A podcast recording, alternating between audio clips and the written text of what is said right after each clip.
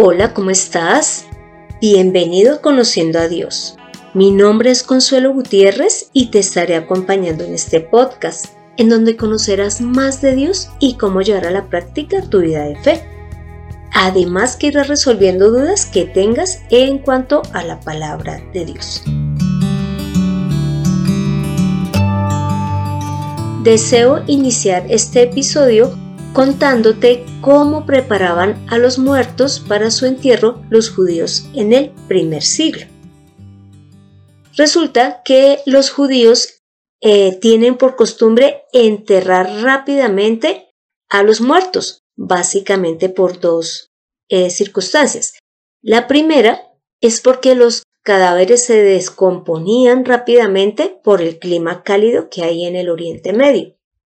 Y la segunda razón es porque dejar un cadáver sin sepultar durante varios días era, según el pensamiento de ellos, eh, una deshonra para el difunto y para su familia. Y según los relatos bíblicos, podemos encontrar que los judíos son muy meticulosos en el momento de preparar el cadáver para su entierro. Normalmente lo que se hacía era que los parientes y los amigos bañaban el cuerpo del difunto, lo impregnaban con especias aromáticas y un buen aceite y lo envolvían en telas. Y lógicamente los vecinos y otras personas iban a expresar su dolor y consolar a la familia. Bueno, ¿y por qué te cuento esto? Porque hoy vamos a empezar a analizar el capítulo 12 de Juan, en donde vemos cómo Jesús está en una cena y llega María y lo unge con perfume. Pero entonces voy a leer la porción según la versión de la Biblia cronológica, la cual incluye, lógicamente, Juan 12 del 1 al 11, Mateo 26 del 6 al 13 y Marcos 14 del 3 al 9, solo que allí en la cronológica eh, muestran todo unido. Entonces dice así. Seis días antes de la Pascua vino Jesús a Betania, donde estaba Lázaro, el que había estado muerto y a quien había resucitado los muertos. Y estando en casa de Simón el leproso, le hicieron allí una cena. Marta servía y Lázaro era uno de los que estaba sentado a la mesa con él. Entonces María tomó una libra de perfume de nardo puro de mucho precio y ungió los pies de Jesús. Y los enjugó con sus cabellos, y la casa se llenó del olor del perfume. Y dijo uno de sus discípulos, Judas Iscariote, hijo de Simón, el que le había de entregar. ¿Por qué no fue este perfume vendido por trescientos denarios y dado a los pobres? Pero dijo esto no porque se cuidara de los pobres, sino porque era ladrón y teniendo la bolsa, sustraía de lo que se echaba en ella. Entonces Jesús le dijo, déjala, para el día de mi sepultura ha guardado esto. Porque a los pobres siempre los tendréis con vosotros, mas a mí no siempre me tendréis.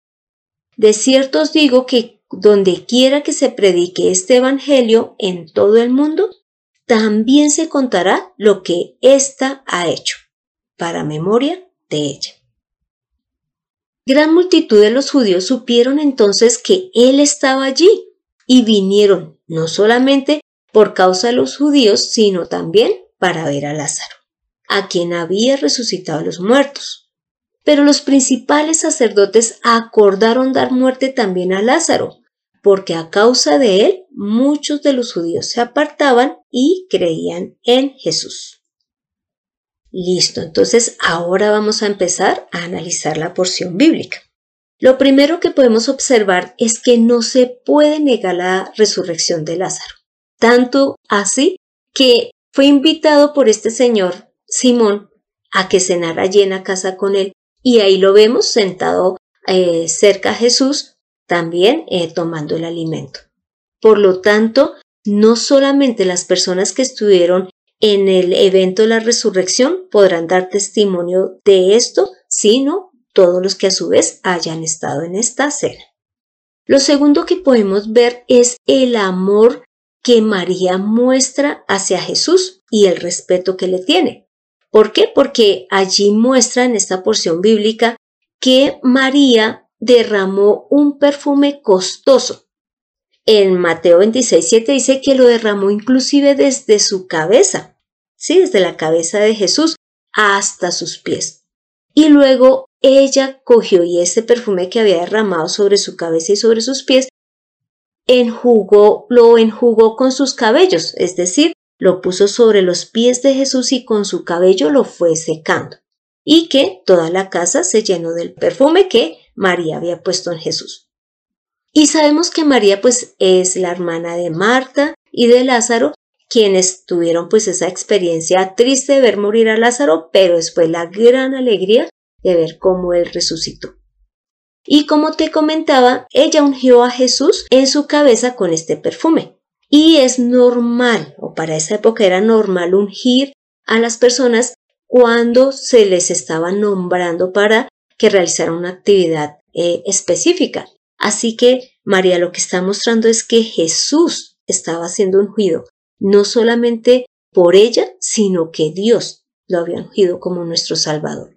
Pero el hecho de que también le aplicara el perfume en los pies muestra es humildad, respeto y amor de parte de María hacia Jesús y lógicamente agradecimiento por todo lo que había hecho en sus vidas.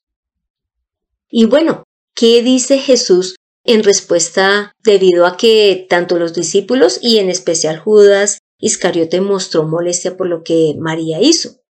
Él les contesta en especial a Judas, le dice, déjala, para el día de mi sepultura ha hecho esto. ¿Y cómo te parece que entonces ya en Mateo 26.10 dice que lo que hizo María fue una buena obra para Jesús. ¿Por qué? Porque estaba derramando este perfume sobre su cuerpo, lo menciona allí en Mateo 26, 12. Y ya en Marcos 14, 8 menciona que este acto de María lo que estaba haciendo era anticipar la unción de Jesús, ya que él iba a morir. Y como nosotros ya vimos cuál era la costumbre, y era que les colocaban eh, hierbas aromáticas y aceites en su cuerpo cuando morían, pues María lo que estaba haciendo era adelantarse a este acontecimiento. Así que Jesús da las gracias por esto. Y ahora la pregunta sería, ¿cuál es nuestro perfume, el que le podemos ofrecer a Dios, a Jesús? Pues leyendo las escrituras encontré tres puntos básicamente. El primero es estar en Cristo y conocerlo. Porque ¿cómo te parece que en 2 Corintios capítulo 2 del versículo 14 al 17, Pablo está diciendo lo siguiente? Pero gracias a Dios que hace que siempre triunfemos en Cristo y que manifiesta en todo lugar el olor de su conocimiento por medio de nosotros. Porque para Dios somos olor fragante de Cristo en los que se salvan y en los que se pierden. A los unos olor de muerte para muerte, mientras que a los otros olor de vida para vida. Y para estas cosas, ¿quién es suficiente? Porque no somos como muchos traficantes de la palabra de Dios, más bien con sinceridad y como de parte de Dios, hablamos delante de Dios en Cristo. Entonces mira que esta porción bíblica habla de tres cosas importantes y que son olor fragante para Dios. La primera es el conocimiento que adquirimos tanto de Dios como de Jesús. La segunda, para Dios Jesús es ese olor fragante ante Él, por lo que Jesús dio la vida en obediencia al Padre. Y lo tercero es que cuando nosotros hemos creído en Jesús, como Él viene a habitar en nosotros y el Espíritu Santo, pasamos a ser olor fragante de Dios porque Él percibe ese olor de Jesús en nosotros. Así que la primera forma en que podemos ser olor fragante para Dios es conociendo y creyendo en Cristo. Lo segundo es entregando nuestra vida a Dios. Evidentemente no significa que moramos, sino en servicio para Él. Porque esto lo dice en Efesios 5 del versículo 1 al 2, en donde podemos leer lo siguiente. Sed pues imitadores de Dios como hijos amados, y andad en amor como también Cristo nos amó, y se entregó a sí mismo por nosotros, ofrenda y sacrificio a Dios en olor fragante. ¿Ves lo que Dios nos está pidiendo? Que lo imitemos a Él. En otras palabras, a Jesús. Que la forma de imitarlo también es amando a los demás. Ya sabemos que Jesús siempre nos mostró amor y es lo que menciona esta porción. Y además vemos que, lo que ya he mencionado antes, Jesús es olor fragante para Dios porque entregó su vida en obediencia. Así que nosotros también lo debemos de hacer. ¿Y cómo se logra esto? A través de una relación diaria con Dios, en oración, en la lectura de la palabra, en la predicación y lógicamente ayudando en la iglesia y pues asistiendo a ella, ¿no? Y lo tercero que nos permitiría ser olor fragante para Dios es a través de la oración, porque así lo expresa eh, Dios en Apocalipsis 8 del versículo 3 y 4, en donde Juan está manifestando lo que vio y dice lo siguiente.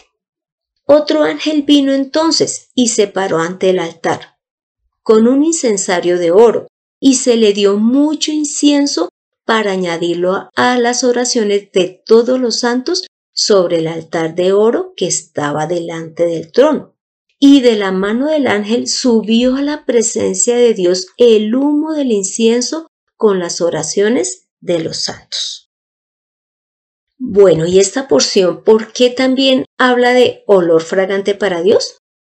Porque menciona la palabra incienso. ¿Y cómo te parece que el incienso proviene de árboles de la familia de las burseráceas y son árboles originarios de Arabia, de la India y de África, que cuando se queman emiten un olor agradable y lógicamente se usaban para las ceremonias religiosas. Pero ¿cómo te parece que Dios fue tan exacto en cuanto a hablar del incienso que le dijo a Moisés cómo prepararlo? Y esto lo podemos encontrar en Éxodo 30-34, en donde le dijo Dios a Moisés, tomarás una misma cantidad de especias aromáticas, galvano aromático e incienso puro, y con todo eso prepararás el incienso aromático, bien mezclado, como un perfume puro y santo. ¿Ves? Para Dios, este incienso que se presentaba en el tabernáculo y también en el templo, Él lo considera puro y santo. Así que nuestras oraciones también llegan a Dios como ese incienso. Esa es la forma en que nosotros podemos ser olor aromático para Dios, a través del conocimiento de Jesús y de eh, que Él esté en nosotros.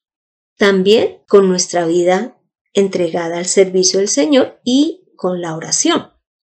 Pero, ¿cómo te parece que también Jesús menciona algo muy importante? Ya volviendo a la porción de Juan 12, y es que Él le dice a Judas, mire, pobres siempre van a ver. Pero en Marcos 14:7 dice algo también muy importante. Dice, pobres siempre van a ver con ustedes. Así que cuando quieran le pueden ayudar pero a mí no siempre me tendréis. Por lo tanto, Jesús está aclarando dos cosas, que siempre habrán gente de bajos recursos, pues aquí en la tierra, pero que en nosotros está el que le ayudemos. Como último punto podemos ver que de lo que hay en nuestro corazón habla nuestra boca. Y aquí ya vamos a tomar lo que dijo tanto Judas Iscariote como los sumos sacerdotes. Ya vimos que Judas lo que hizo fue molestarse y, e insinuar que ese perfume se hubiese podido vender y por lo visto era muy costoso porque dice que por 300 denarios y el salario de ese entonces era de un denario por día, así que más o menos este perfume costaba lo que nosotros podríamos estar recibiendo de sueldo de un año, imagínese. Pero aquí muestra que él lo hacía era para poder tomar este dinero. Por lo tanto, de Judas podemos observar que a pesar de que él vivió tres años con Jesús aproximadamente, nunca pensó que él mereciera ser honrado o se le tuviese que dar las gracias de una u otra manera. Inclusive mostró fue molestia porque María hubiese derramado este perfume. Así que Judas mostró lo que había en su corazón y era esa falta de amor, de respeto y de honra hacia Jesús. Y ya cuando pasamos a Juan 12, del 9 al 11, donde vemos que los sumos sacerdotes están acordando es matar a Lázaro, también podemos ver que ellos querían era como ocultar la evidencia de las obras de Jesús, de esas obras maravillosas y extraordinarias que él realizó, pero nunca lo pudieron lograr, porque al día de hoy vemos que más o menos 2.400 millones de personas son cristianas, es decir, un 31% aproximadamente de la población mundial, y que judíos o de esta religión hay solo un 0.2%. Entonces, como puedes observar, la religión cristiana sigue adelante porque es la doctrina dada por Dios. Y allí están las enseñanzas y el amor de Dios manifestado a través de Jesús. Así que ya para terminar, hagámonos la siguiente pregunta. ¿Cuál es nuestra excusa para no honrar a Dios? Ahí vimos que Judas dijo que era por los pobres. ¿Será que en nuestro caso la excusa para no honrar y servir al Señor será nosotros mismos? ¿El agradarnos a nosotros?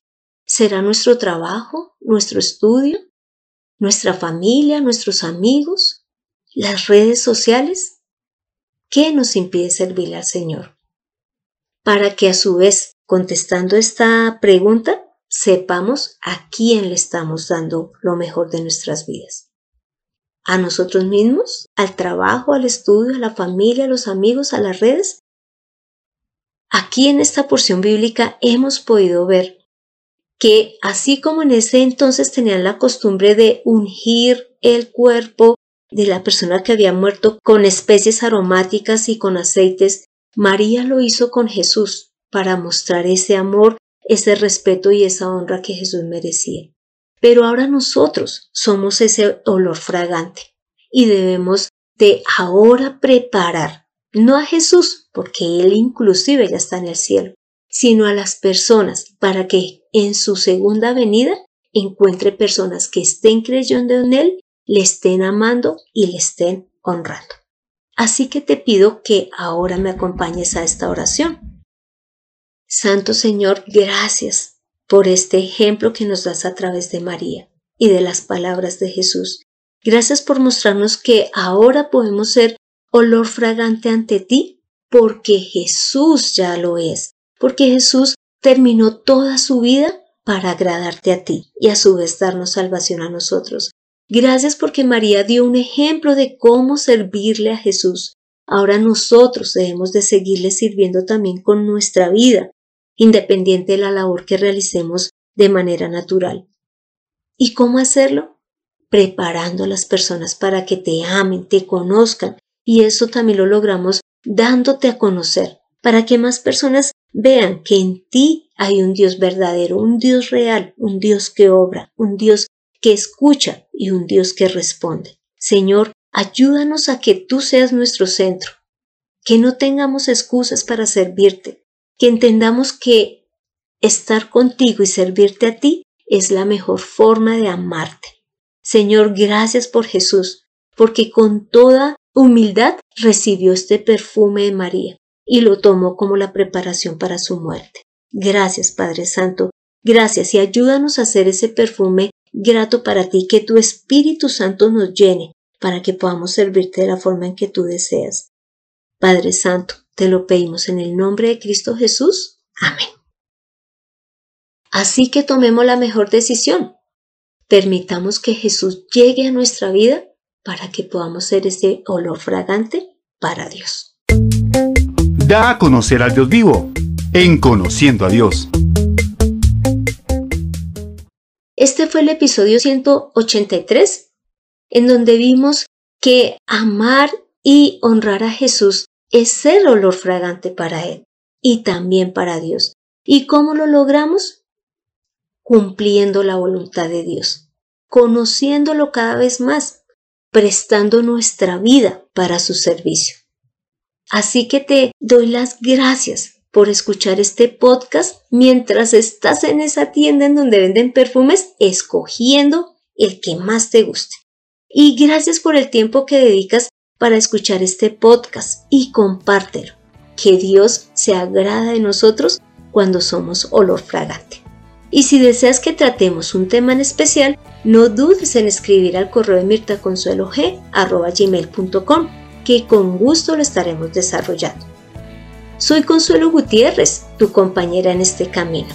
Quiero darle las gracias a José Luis Calderón por la edición de este podcast. Seamos olor fragante para Dios. Nos vemos en el próximo episodio.